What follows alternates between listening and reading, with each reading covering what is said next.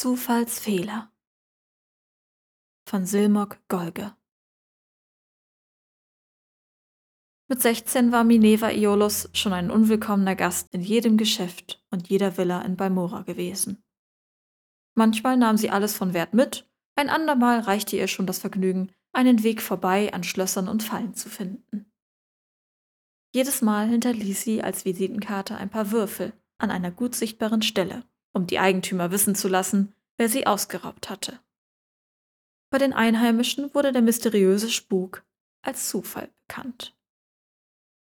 Eine typische Unterhaltung in Balmora verlief zu jener Zeit etwa so. Meine Liebe, was ist denn nur aus eurer schönen Kette geworden? Meine Liebe, die hat Zufall mir genommen. Die einzigen Zeiten, in denen Zufall ihr Zeitvertreib missfiel, war, wenn sie sich verrechnete und auf einen Eigentümer oder eine Wache stieß. Sie war noch nie gefangen oder auch nur gesehen worden, aber ein paar Dutzend Male war sie nur knapp entwischt. Irgendwann war sie so weit, dass sie ihren Arbeitsbereich ausweiten wollte. Sie dachte daran, nach Vivek oder Gnisis zu gehen, aber dann hörte sie eines Abends im Achteller vom Heran-Ahnengrab, einem alten Grab, das mit Fallen gespickt war und in dem sich Familienschätze der Heran aus vielen Jahrhunderten häuften. Die Vorstellung, den Zauber des Herangrabes zu durchbrechen und sich den Schatz darin zu holen, gefiel Zufall. Doch sie hatte keine Erfahrung mit der direkten Konfrontation von Wachen. Während sie ihre Optionen überdachte, sah sie an einem Nachbartisch Ulstür Moresby sitzen, allein wie gewöhnlich. Er war ein Riesenkerl von einem Bretonen mit dem Ruf eines sanften Exzentrikers. Ein großer Krieger, der den Verstand verloren hatte und mehr auf die Stimmen in seinem Kopf als auf die Welt um ihn herum achtete. Wenn sie schon einen Partner in dieser Unternehmung haben musste, beschloss Zufall, dann wäre dieser Mann perfekt. Er würde keinen gerechten Anteil an der Beute verlangen. Ja, er würde nicht einmal wissen, was das war.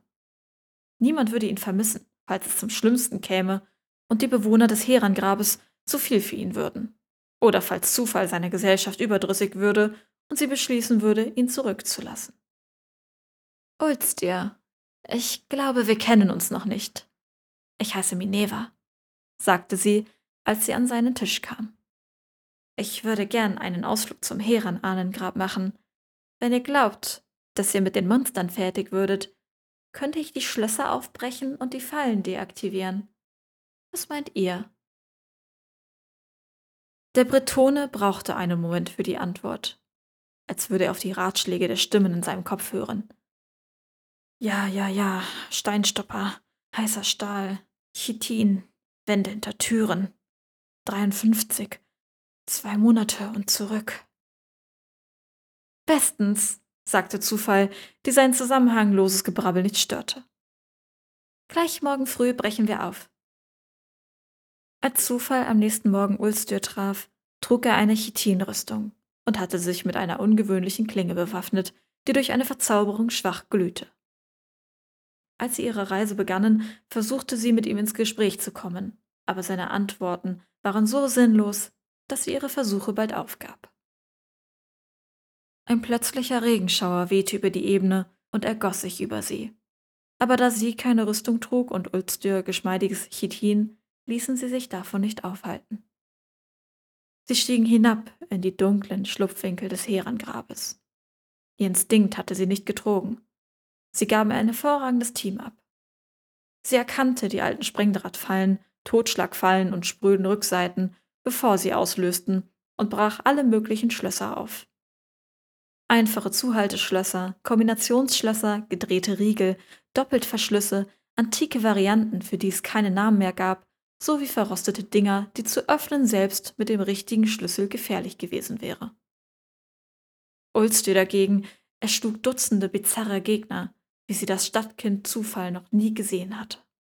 Der Feuerzauber seiner verzauberten Klinge war besonders wirkungsvoll gegen die Eisatronarchen. Einmal rettete er sie sogar, als sie den Halt verlor und beinahe in einen schattenhaften Spalt im Boden gestürzt wäre.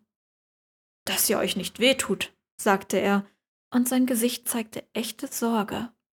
Es sind Wände hinter Türen und 53, Entzugsring, zwei Monate und zurück, Steinstopper, kommt, Mutterzufall. Zufall hatte Ulstius Gemurmel kaum beachtet, aber als er Zufall sagte, horchte sie auf. Sie hatte sich ihm als Minerva vorgestellt. Hatten die Bauern womöglich recht, dass Verrückte mit dem dädrischen Fürsten Sheogorath sprachen, der ihnen Ratschläge und Informationen gab, die sie gar nicht wissen konnten? Oder war es eher so, was auch vernünftiger schien, dass Ulstür nur wiederholte, was er in Balmora gehört hatte, wo Zufall in den letzten Jahren zu einem Synonym für das Aufbrechen von Schlössern geworden war? Während die beiden tiefer ins Grab eindrangen, dachte Zufall über Ulstius Gemurmel nach. Er hatte Chitin gesagt, als sie sich trafen, als wäre es ihm gerade eingefallen. Und die Chitinrüstung, die er trug, hatte sich als nützlich erwiesen.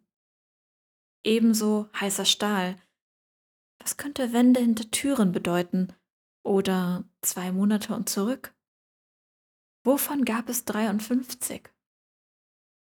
Die Vorstellung, dass Ulstür geheimes Wissen über sie und das Grab besaß, in dem sie sich befanden, begann Zufall zu verunsichern. Sie beschloss, ihren Begleiter zurückzulassen, sobald sie den Schatz gefunden hatten. Er hatte die lebenden und untoten Wächter des Grabes beseitigt. Wenn sie das Grab einfach auf demselben Weg verließ, auf dem sie hineingekommen waren, würde sie auch ohne Beschützer sicher sein. Mit einem Wort, das er gesagt hatte, konnte sie durchaus etwas anfangen. Entzugsring. In einer der Villen in Balmora hatte sie einen Ring mitgehen lassen. Einfach weil sie ihn hübsch fand.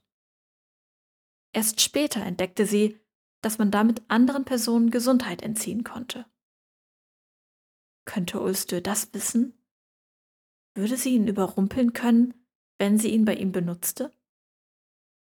Sie machte einen Plan, wie sie den Bretonen am besten zurücklassen könnte während sie weiter durch die Halle gingen.